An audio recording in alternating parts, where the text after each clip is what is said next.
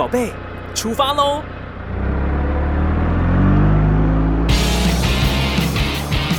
亲子加油站，帮您加满教养正能量。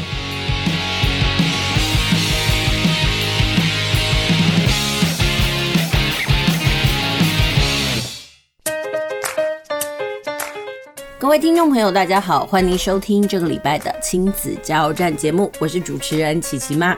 时间过得很快哦，哎，我好像每一次呃广播的时候呢的起手式好像都是讲这句话，时间过得很快。说真的，我真的也是觉得时间过得很快。你看哦，这个广播节目呢，一个礼拜一个礼拜的推出哦，那每个礼拜呢，我都在想说，哎，这个礼拜我要跟听众朋友聊些什么？呃，我要分享一些什么议题，或者是说我这个礼拜呢，嗯，在亲子关系上啦，或者是跟学生上遇到了什么问题哦，哦，我有一些念头想要跟听众朋友分享。呃，所以我都会觉得时间过得很快。那快的原因呢，是觉得说啊，天哪，没想到那个转眼之间，下周呢，哦，就是十二月了。诶，想到十二月，其实呃，如果你家有在过这个西洋的耶诞节，或者是很有仪式感的话呢，我相信你对十二月份一定非常有期待吧。可能有的孩子会期待这个耶诞大餐，或者是耶诞礼物，然后甚至呢是期待这个跨年。反正呢，都是这种欢欢乐乐呢，充满着仪式的这种生活方式哦。那不知道听众朋友呢，对于即将来到的十二月份，你有什么样的期待？其实过完了十二月份之后，我们就要迎接二零二三年了。呃，其实在，在呃最后的这一个月呢，不知道听众朋友呢，你对于今年呃你做了什么样的省思？然后你对于今年呢，你有什么样子的想法？尽管呢现在还没有十二月哦，不过我已经在开始思考这些方向。那这个礼拜呢，想要跟听众朋友分享些什么？呃，这个礼拜呢，我们照例呢还是要来介绍书籍啦，还是介绍那个适合儿儿童阅读的。不过呢，在介绍这个书籍之前呢，我们的开场啊，我想要跟听众朋友聊一聊，最近呢在脸书上呢，我看到我朋友分享的一个消息啊，他分享了什么呢？呃，他说啊。他看到了呃一个作家呢，呃叫做李怡婷，他的萨提尔教养方式哦，里面呢有一句叫做一句教养哦，其实他最近推出了新书哦，然后他就说呢，呃在这个脸书里面他就分享了，呃这个李怡婷这位作者呢，他到了南部的一所幼儿园演讲。然后面对着台下的父母呢，他开口的第一句话就是：“诶，教养呢，到底有没有成功，就看孩子到了青春期的时候，是否还愿意和父母聊天呢？”提到了那个孩子到了青春期啊，还要不要跟你畅所欲言这件事情，其实我真的非常有感受。呃，我们家的大儿子呢，已经到了国二。你如果问我说他每天有没有什么话要跟我说，诶，其实我觉得还蛮多的。比如说他今天可能在学校闯祸啦。呃，然后他今天跟同学发生了什么事啊？他都会这个巨细靡的跟我说，但是他有不愿意讲的时候，可能就是他太累了，或者是他觉得他被误解。但是讲实话，呃，有时候这是一种沟通啦。呃，比如说我可能接到老师的简讯，然后老师说，哎，他考卷没有交，那我就劈头就传讯息给他说，你为什么都没有写作业呢？然后我们家小孩就很不开心，他说我这个礼拜怎么会没有写作业呢？啊，后来我们就厘清了。呃，我认为考卷是作业之一，然后他认为的是，呃，作业就是老师每天在联络不抄的东西，哎，这就是我们认知上的呃不同嘛。所以呢，他就跟我讲，如果你是问我说考卷有没有交，那当然我没交；但是你问我作业写了没，那当然我作业写了。我就觉得其实，呃，在这个亲子沟通上，其实会有非常多的细节，尤其这个男生跟女生的脑回路不一样哦。我们在沟通的时候，其实真的不要哦，特别是妈妈们哦，呃，特别不要用着这个女生的讲话方式来跟男孩子沟通，他其实没有办法理解你在讲什么。我举个例子来讲，很多时候呢，我们女生呢就很奇怪，我们就不喜欢那种直接讲，我们就会故意问着说，哎，你想想看，你还有什么事没做啊？但男生心里就想，啊，我有什么事没做？你直接告诉我不就好了吗？干嘛还要问我有哪些事没做？为什么要这么拐弯抹角呢？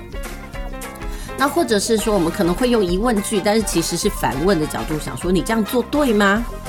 然后孩子就会回答你，怎么了吗？我这样子做哪里不对了呢？其实他不是挑衅哦，他其实是真的对你提出了疑问。你可以告诉我，我这里做的哪里不对吗？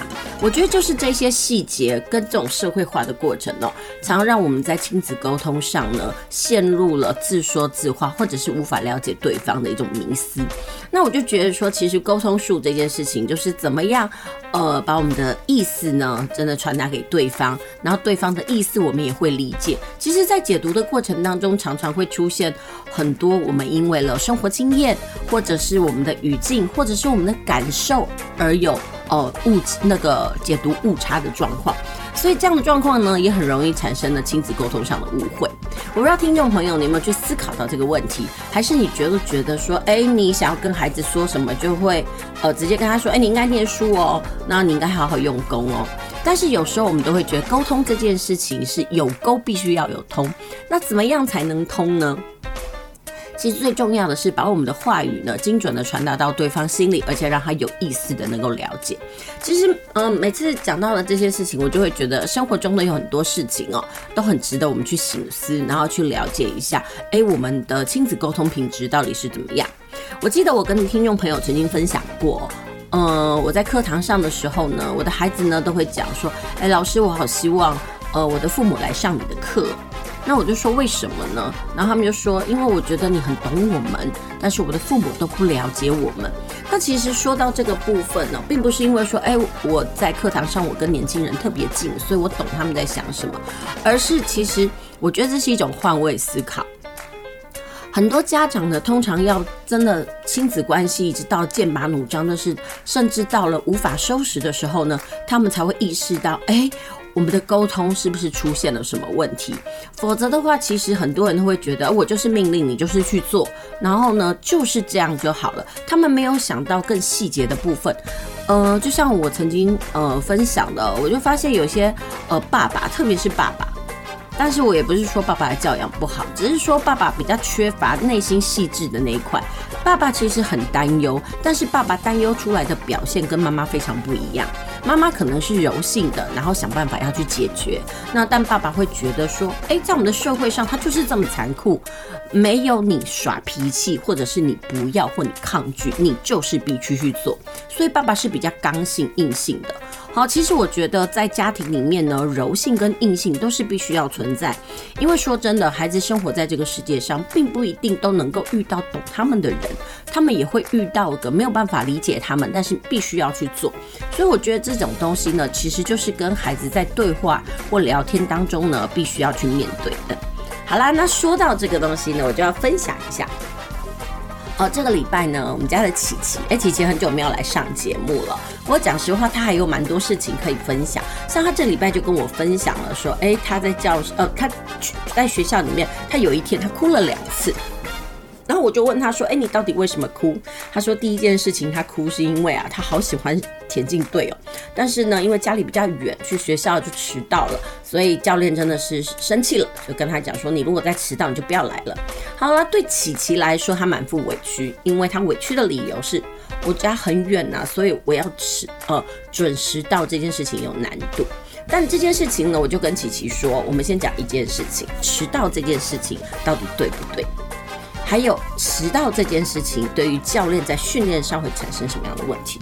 其实很多小孩没有去思考这一点，他永远是站在自己的角度想，所以他想的理由会觉得说：“哎呀，我家很远，所以我一定会迟到嘛，这我们不是愿意的啊。”但是我们必须要站在别人的立场想，如果你迟到了。对于教练的运作，或者是他在训练小孩上面会产生什么样的问题？比如说，可能因为你一个人迟到，然后大家在训练的步骤上，可能要因为你迟到必须等你这个人，那是不是就延误了整个的进度呢？因为讲实话。呃，团队它就本来就是一种群体性的行为，怎么可以问一个人怎么了，然后呢而去调整呢？那这其实对于准时到的孩子不公平。我让其去思考这个点，那同时我就告诉他，好啦，那既然这样，我们是不是要做好时间规划？其实有时候我们都会跟孩子说，快点，快点，你要迟到了。但是说真的，孩子心里没有时间的概念，也许即使他有手表，他也没有办法去估算，哎，我从家里到学校要多少时间？所以你必须要带他逐步逐步的把这个思考的路径想一下。比如说，你必须要几点起床，然后我们的路程多少，所以在什么时候你必须呃要起来，把你该做的事情都做好。哎，我发现这样的沟通是有效的耶。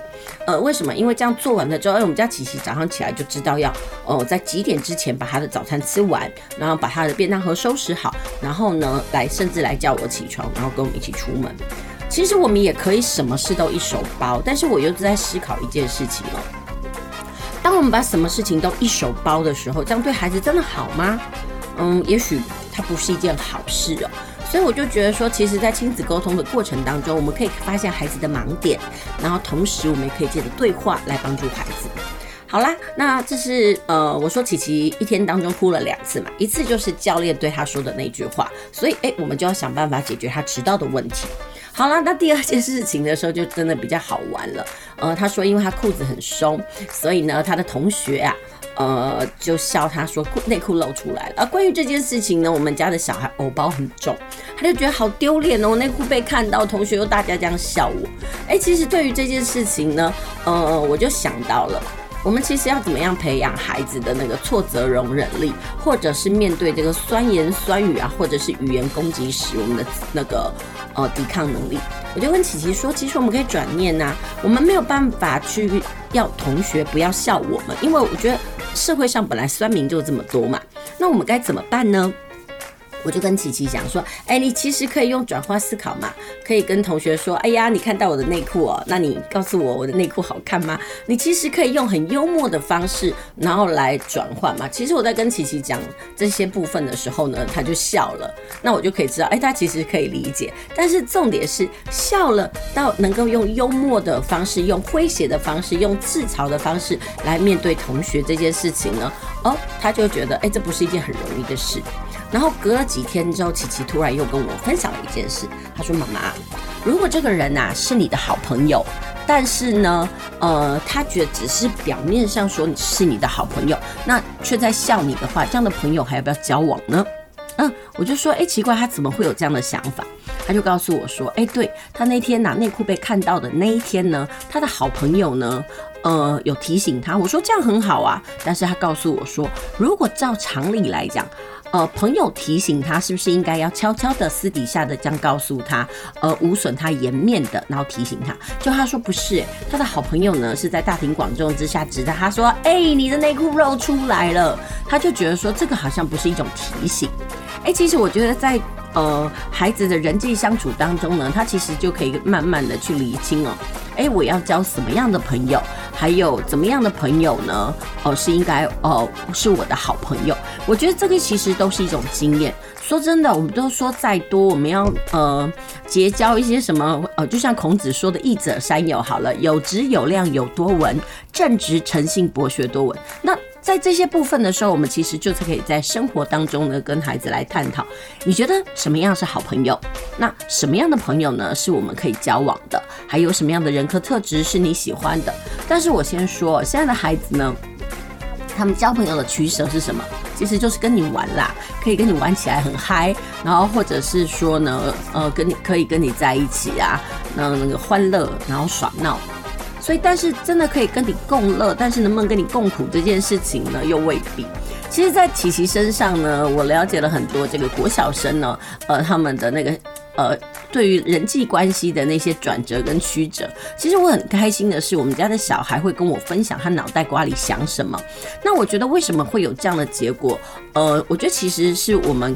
给了孩子一种畅所欲言的沟通，甚至呢，我常常也会问他说：“哎，你今天在学校发生了什么事啊？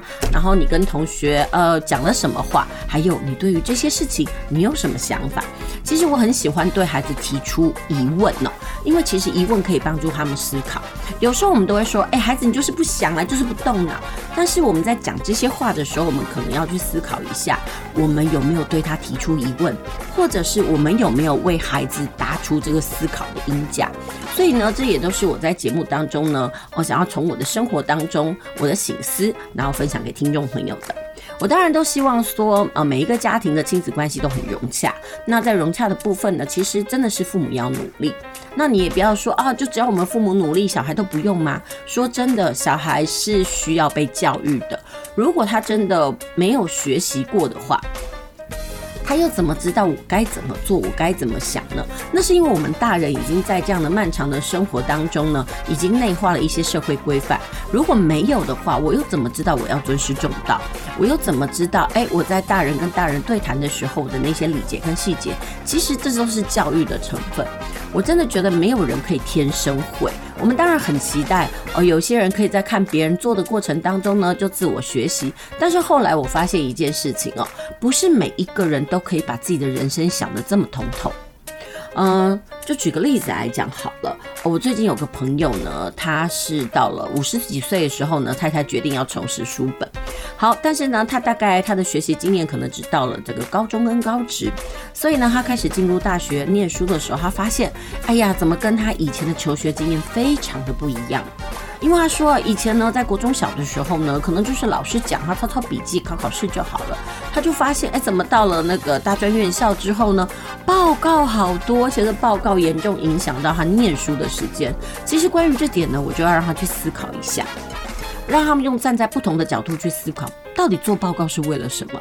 其实这是一种不同的，呃，这是跟国中小的那种单纯的那个讲述法，你听然后考试是很不一样的学习方式。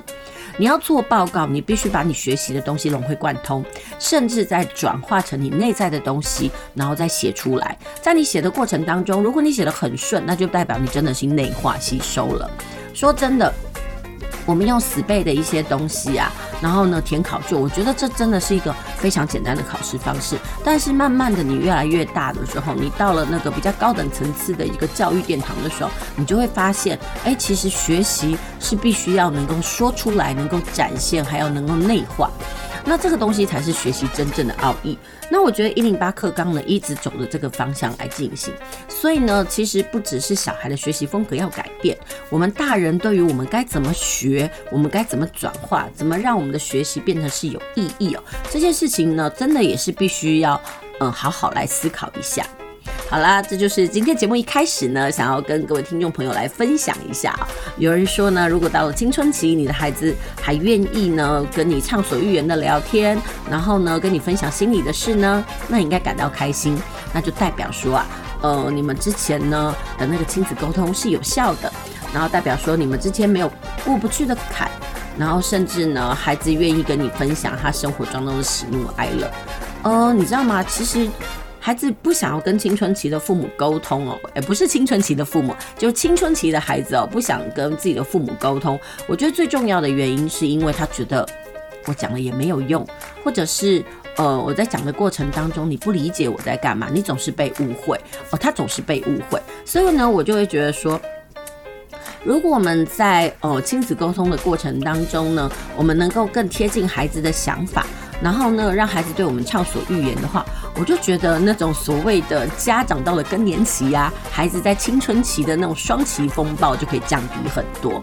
那我想呢，这也是我在节目当中呢一直想要呃跟听众朋友分享的。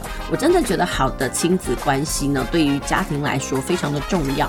就是我们怎么同理孩子，我们怎么接住孩子的情绪。其实说真的，孩子没有让你烦恼，我觉得对很多父母来讲呢，就真的是谢天谢地。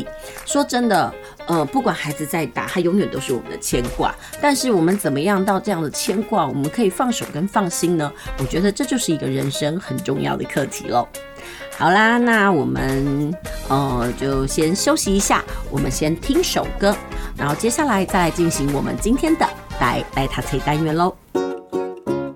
大家来读册，囡仔要学习，爸母嘛爱做回来。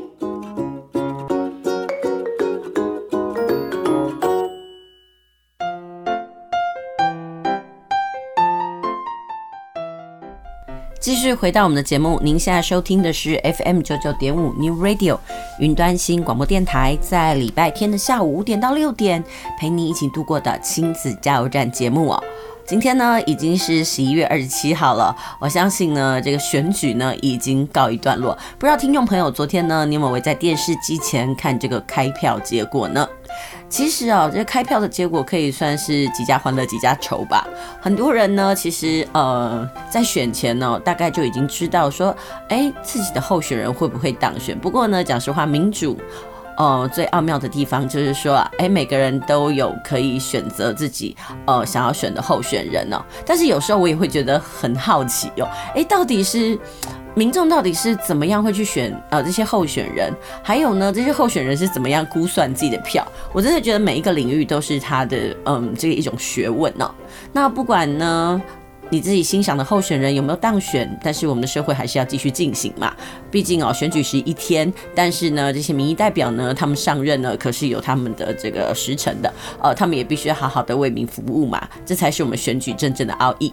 好啦，那今天的台来读册单元呢，想要跟听众朋友介绍哪一本书呢？其实我今天要介绍的这本书哦，是采石文化出的哦。这套书呢，其实它已经出了有一段时间了。那这段这一套书呢，其实是在二。二零二零年的十月的时候，他所出版的这套书非常有名。我不知道听众朋友呢，你有没有听过？呃，采实出的这套书叫做《我们为什么要读书？为什么要工作》。那这套书呢，其实有上下两集，它总共分为六个篇章哦。呃，那我今天要介绍的是专门给呃孩子读的。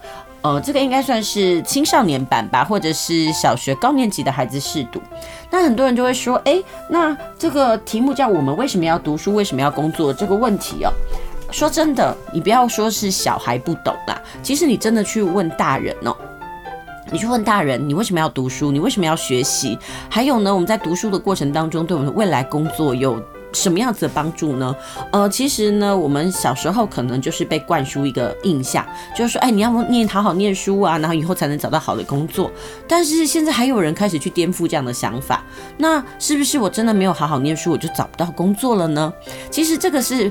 把我们的工作呢，就是呃跟这个学历绑在一起，但是有没有所谓的技职教育？哦、它并不一定是真的好好在资本啊或考试上好好的来努力，它也许是进行了另外一块的范畴哦。那所以呢，今天呢，我想要为听众朋友来介绍的就是这一本呢，我们为什么要读书？为什么要工作？那这本书很特别的是呢，呃，它因为是给这个大概算是国小高年级，然后一直到这个国中。的这个孩子来阅读的，所以这书里面呢，它是用漫画的形式哦来做这个导引，所以它故事呢其实就会呃有一个主角，那这个主角呢叫准人。准人是一个什么样背景的孩子呢？诶，这故事就讲说，诶，这个小孩呢，他怎么样？他是中学二年级，然后考上了东京的升学学校，但是后来因为他拒绝上学，下学期就搬到了母亲的娘家广岛去。因为他看到了一本书，所以开始思考呢，什么是工作，然后甚至呢，重新来寻找自己的方向。那在这本书里面呢，说真的，呃，有时候呢，我们先说孩子的人生呢。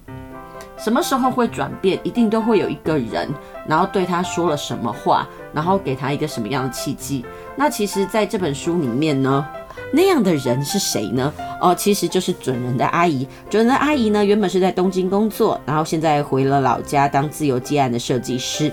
然后呢，他看到了准人的烦恼呢，他就跟准人来分享一下哦，嗯、关于念书这件事情是怎么样？那其实这一套书里面，它总共分了四个篇章。那这四个篇章呢，分别就是，呃，第一章呢，它讲到的是工作是什么。那这里面。每一个篇章里面前面都是漫画，用准人他的疑问来开启哦。其实孩子在看这本书的时候，就会觉得很有亲切感，因为国中二年级嘛，好像离他们不远。那他有的烦恼，其实孩子也会有。其实我相信很多孩子在念书啊、努力的过程当中，呃，如果他一直没有得到成就感的时候，他禁不住会去怀疑跟思考。哎，我现在念书到底是为了什么？说真的，有人说过，如果说你早一点对你的人生呢，呃，有目标，你可能很早就知道我要当兽医，或者是我要当心理师，或者是说我对 AI 有兴趣，或者是说，哎，我想要当电竞师，甚至你知道这几年呢，因为这个。自媒体的兴盛哦，有很多很多小孩哦，想要当 YouTuber 哦，哦，那或者是更早之前呢，哦，因为那个电竞盛行，很多小孩就想说，哎，他要当电竞选手。其实我觉得媒体啊。呃，推波助澜呢，其实会对于孩子他们的这个未来职业的选择呢，有决定性的影响。当然呢，很多孩子呢，看到别人的这个行业啊，可能他只是觉得说，哎呀，好像可以赚很多钱，或者是说那个东西是他喜欢的，但是毕竟他没有真的深入其中，他不知道他的辛苦有多少，所以呢，他可能就是哦，因为幻想，因为这个梦想，或者是因为看他的表面很好，所以呢，定了那样的计划。所以呢，他并没有去执行哦。他们不知道，其实真的每一个光鲜亮丽的背后，都要付出很多的努力。那所以呢，我今天介绍的这一套书呢，其实是从根本的问题哦，去跟孩子来探讨。哎，我们为什么呢需要工作？那其实这里面呢，一开始他跟大家说，工作其实就是为了帮助别人，而且呢，将世界串起来的就是工作。他提到了我们的工作其实有很多种类，比如说士农工商。那其实有一句话就是说，一日之所需，百公司为备嘛。呃，我们的人生的所有一切，比如说我们吃早餐啦，我们搭公车啦，然后比如说呃，我们要去一些公务机关，呃，来接受这些帮助。那这些都是有不同的行业所串起来的。他说，其实不同的工作就是帮我们把世界给整合起来。那在这篇里面呢的第一章节，他在提到工作是什么的时候，他有提到工作呢跟金钱的关系。那工作为什么要赚钱？然后这个部分跟我们的人生又有什么样子的呃影响性？那这个东西就可以让孩子去思考一下哦。还有呢，他也让孩子想想看呢。有些时候我们会觉得说，哎，我们生活中好像有一些免费的东西。那这些免费的东西怎么来？其实就是我们的缴纳的税金啊。所以这个东西呢，呃，也是要让孩子去思考一下。但是我觉得这篇呃文呃这本书呢的第一章讲得很好。他说付钱呐，其实是一种表现，呃，也是为了表达一种感谢的心意。比如说别人替你做了非做不可的事情的时候。通常会说，呃，谢谢吧。那得到什么想要的东西的时候，你也会说出什么感谢的话。那在这个故事的前面有说过哦，工作呢是一种对别人有帮助的行为。那么当有人，呃，为了我们的工作，我们要怎么样表达心情呢？当然不是只是单纯的说谢谢嘛。付钱就是一种表达谢谢的一种方式哦。呃，也许你。中间呢，其实就是有一种意思，就是很谢谢你替我做了我不能或者是我不想做的事情。举个例子来讲，你乐你觉得垃圾很脏乱，但是我们真的很感谢这个清洁队员呢，帮我们收垃圾，然后感谢这个清道夫帮我们扫了这个路边的垃圾，也感谢这个资源回收的呃人员呢，帮我们做好了垃圾的分类。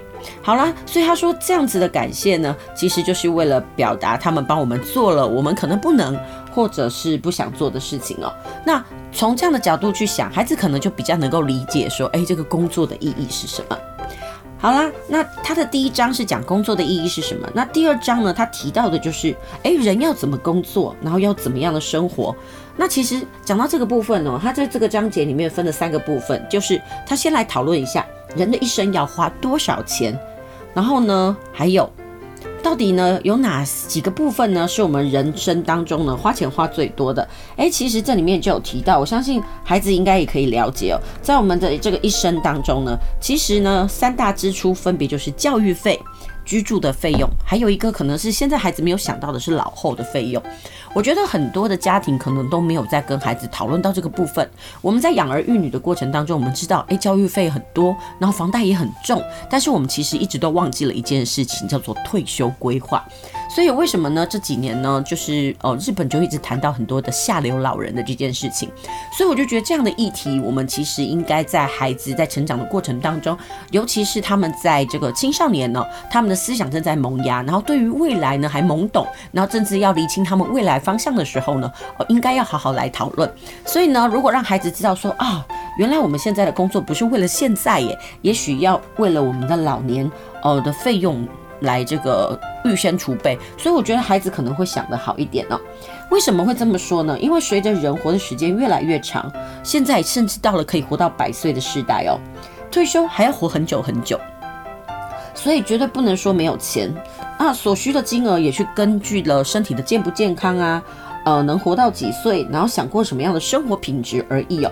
虽然说呢，其实我们现在都有什么老年人老人年金啦，但是为了退休后的老年生活，其实还是必须要去存钱。因为说真的，呃，随着币值越来越薄，随着通膨啊，其实我们当初估算的钱真的是越来越不够。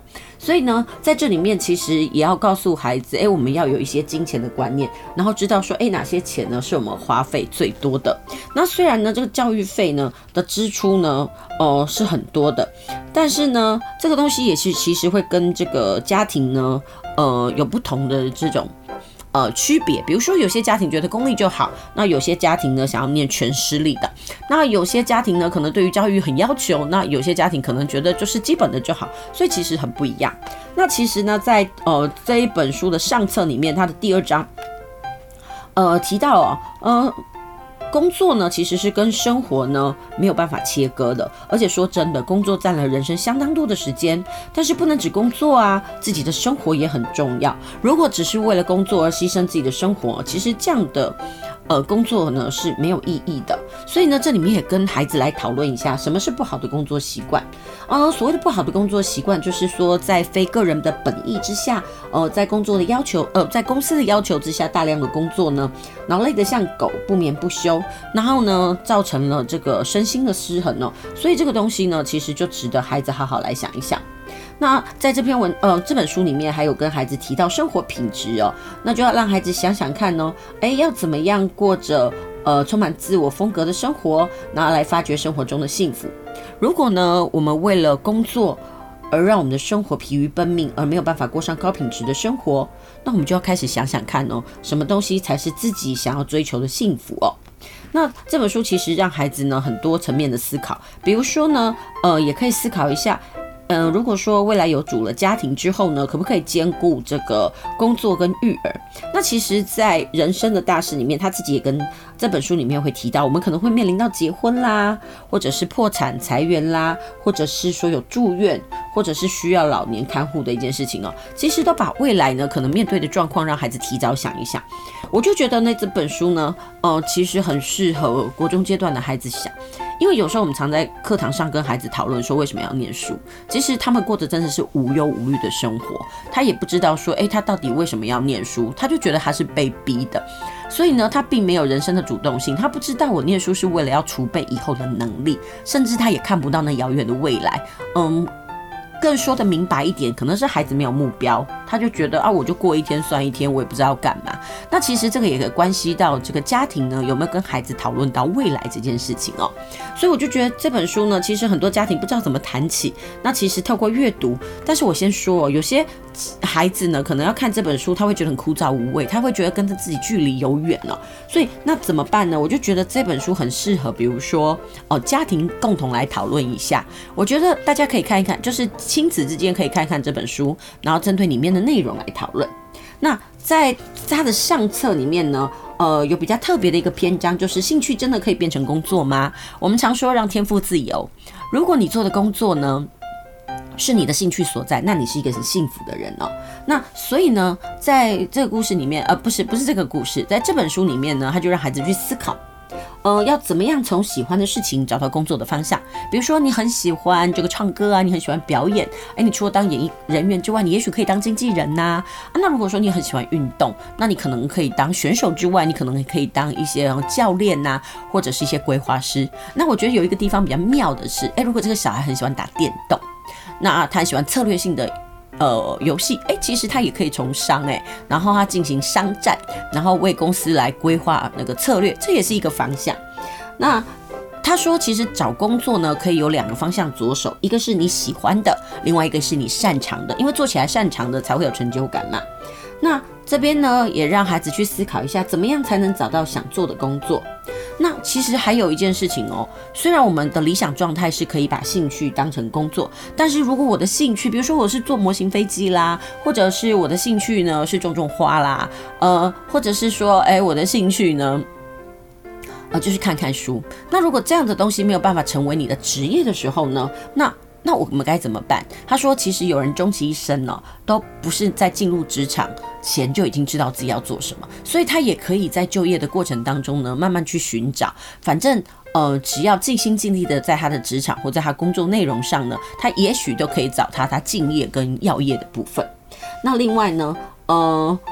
他们也是鼓在这本书里面鼓励孩子哦，对于工作要充满梦想，必须如果你有梦想呢，你就会想要把它做好，然后呢，你对它有期盼性哦，然后你就想要说，哎，我可以怎么样可以做得很好？那其实在这里面呢，我觉得他第三章呢。呃，其实是可以让孩子再讨论一下他的工作到底是怎么一回事。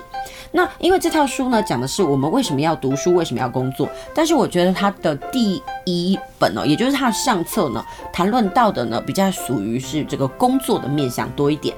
那至于第二本呢，它的第四到第六章到底是讲些什么东西呢？那我们先休息一下，我们先听首歌，我们等一下再回来吧。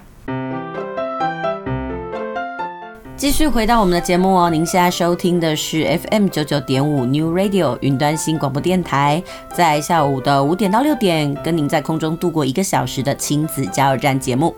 那我们接下来进行的单元依旧是大家来读册。那我们今天介绍的这本书呢，是我们为什么要读书，为什么要工作？那在上一个节目当中呢，我们介绍的是它的上集，那接下来我们要介绍的是下集哦。那接下来的下集呢，就是分别是这本书的第四章、第五章以及第六章。那第四章里面他提到的就是到底什么叫做幸福的工作啊？然后他也提到了有钱真的就能得到幸福吗？他就提到，呃，就举例了，在书中有提到有两个人。他们的年收入大概相差了一倍，但是他们的呃对于家庭的这个感受呢，或者是对于家庭利用的时间呢，呃非常的不一样。所以这里面就让人家去思考一下，说，哎，未必哦，真的是呃你的年收入越高，就可以跟你这个工作的幸福感呢成正比。那另外呢，在这边呢，也让孩子来想想看，哎，我们应该会怎么样来看待自己的工作哦？那比如说呢？在这本书里面呢，其实就有一幅插图呢，我觉得很妙。它其实呢，就是有三个呢要砌墙的工人。那这三个砌墙的工人呢，脑袋呢里面想的东西都不一样。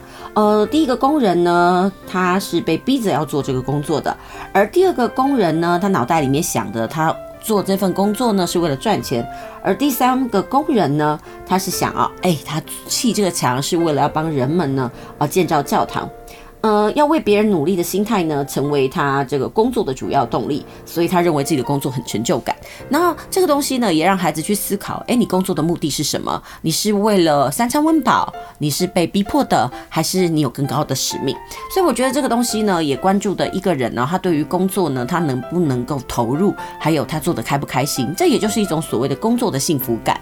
那其其实现在我们就不要是说是小孩了，我们大人也去想想看。呃，你的工作你是不得不呢，还是你是为了赚钱，还是你在工作的过程当中呢，你享受其中，你有获得满满的成就感呢？那其实，如果我们可以早一点让孩子在这个求学阶段开始去思考这个问题，也许他在未来找他的工作的时候呢，呃，他的职业取向啦，或者是说他工作的念头呢，就不会哦、真的是为了五斗米而折腰哦。那其实，在这本书里面的第四章哦，他提到的什么是幸福的工作里面呢，他也提到了，诶，如果呃，在职场活跃的话呢，他应该是怎么样的工作方式？他说，其实每一个人呢，都是慢慢的从菜鸟开始的。那到底要怎么做才能够让自己的工作可以做得开心呢？那其实他是有那个职业周期的。那另外在工作的过程当中，难免呢，呃，需要嗯来忍耐。但是他这里说，忍耐有分两种哦，一种叫做好的忍耐，一种叫不好的忍耐。然后这里呢，他就会呃用例子来跟大家讲。他说，所谓叫什么叫做好的忍耐呢？意思就是说，如果我们为了要感受到工作的有趣以及成就感，就必须要承受最基本的那一些呃磨练。那这个东西叫好的忍耐哦。那什么东西叫做坏的忍耐呢？哦、比如说坏的忍耐就是，比如说这上班时间太长啦，工作环境太差啦，那老板呢总是揶揄啦，或者是老板总是破口大骂。妈，那你觉得你的心理啊压力，呃，都已经快要承受不住了。那其实就是要开始去想想看，这个工作呢，到底你适不适合，还是你必须要逃离哦。所以呢，还有在这边有提到一件事情，就是越认真的人呢，越容易勉强自己做出不好的忍耐哦，就到最后搞坏了自己身体，真的是得不偿失哦。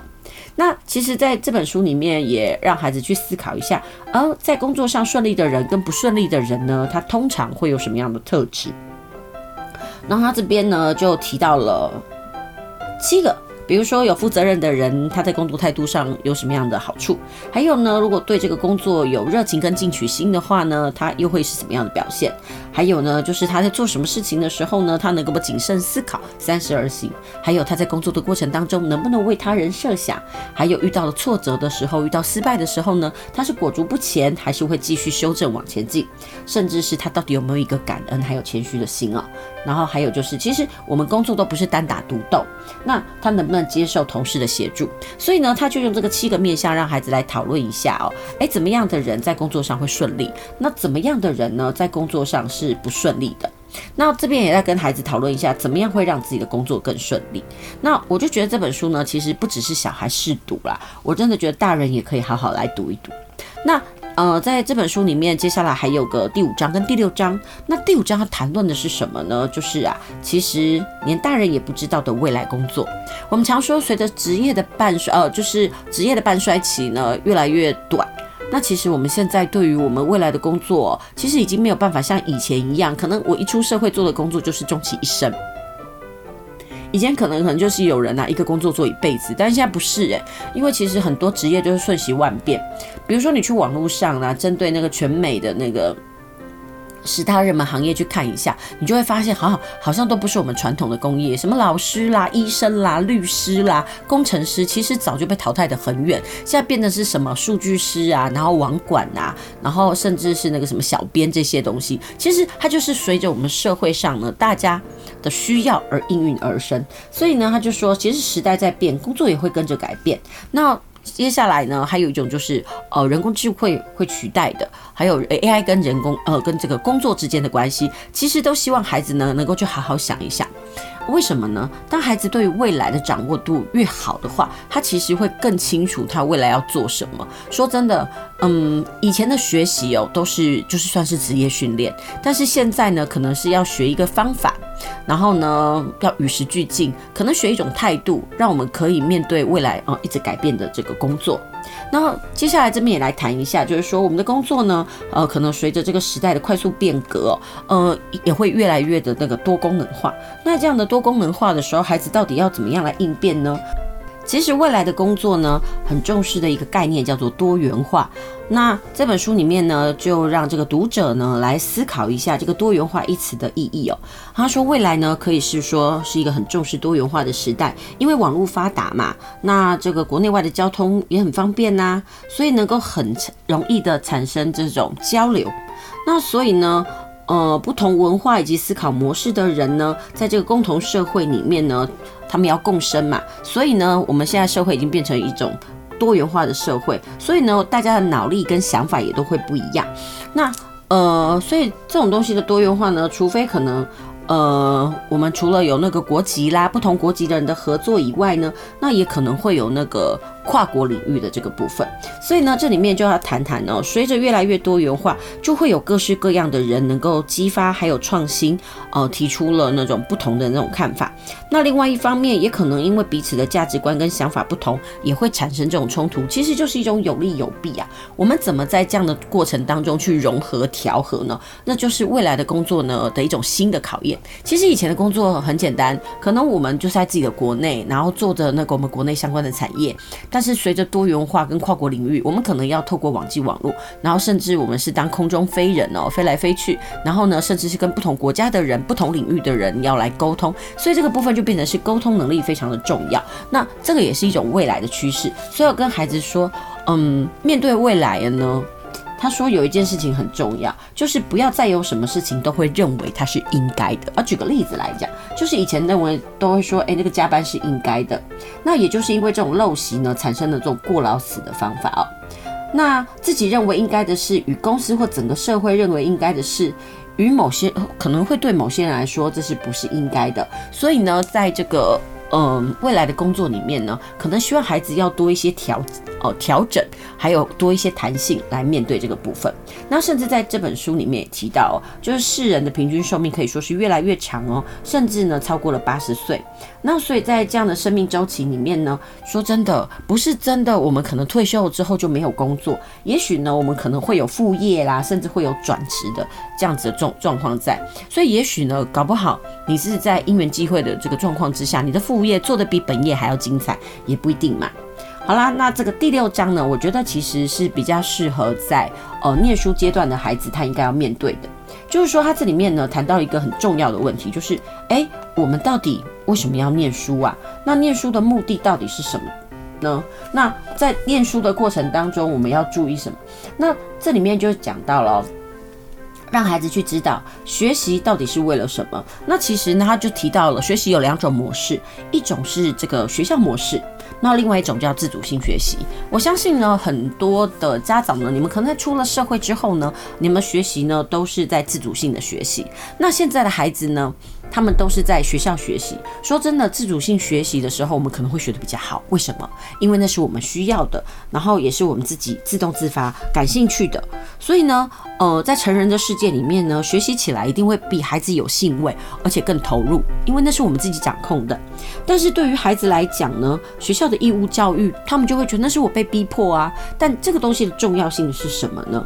那在这本书里面就提到哦，因为呢，去学校学习是为了打好了未来。出社会的一种基础，而且在学校学习的内容呢，有相当大的部分都跟我们未来呢如何在社会脱颖而出呢息息相关。例如来说呢，比如说学习这个国语啦，或者是计算呢，这种部分就很容易想象。而历史地理呢，也跟我们的生活息息相关。那即使有些东西跟生活没有直接关系，也可以看到有人呐、把学校学到的知识、想法运用在工作上。所以呢，呃。在这里面呢，其实就是跟孩子讲一下，就是说为什么你在呃学校阶段的时候，你应该学些什么。嗯，很多孩子就是会觉得说啊，这跟我未来怎么有可能用到？我们说真的，有一句话说的很好，叫“书到用时方恨少”。当你知道它真正的功用的时候，是不是已经来不及？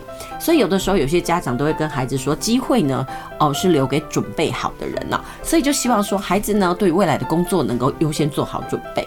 那在这本书里面就有提到这些事情哦。那我就觉得，哎，我大概把这本书呢，大概就是导读了一遍。当然，我还是希望说呢，家长呢，哎，如果可以的话，真的可以去图书馆借这本书做亲子共读的谈资哦，你就不会说，哎，我不知道跟孩子谈什么。那其实，在谈的过程当中，无形当中也可以训练孩子的表达跟思考力。我就觉得这件事情很好。还有在这本书里面有提到，哎，我们在未来的社会都是需要有沟通性的。还有呢，面对未来的呃人生呢，我们应该要有怎么样子的态度？其实就是要让孩子知道，呃，未来是有无限可能，真的不要限缩了自己，那可以多方的尝试。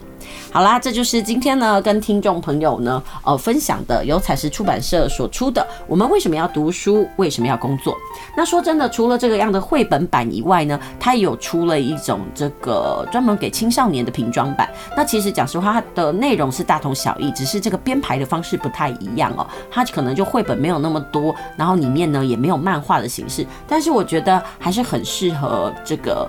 呃，青少年呢来阅读。如果你会觉得你们家的小孩呢，在读书的过程当中，你都会觉得很没有目标性，那我觉得呢，我今天介绍的这套书呢，其实也许可以有给对他一个指引。毕竟啊，他在日本呢可以说是非常的畅销。呃，而且大家都觉得说，哎，这种东西呢，对于懵那个懵懂的青少年来讲呢，好像可以开启了一丝光亮，让他们对于未来呢更加的清楚哦。所以这就是今天为什么呢，我要介绍给听众朋友这本书的原因。好啦，因为时间的关系呢，我们节目呢也要接近尾声，那也谢谢您今天的收听哦，别忘了我们下周同一时间再会喽。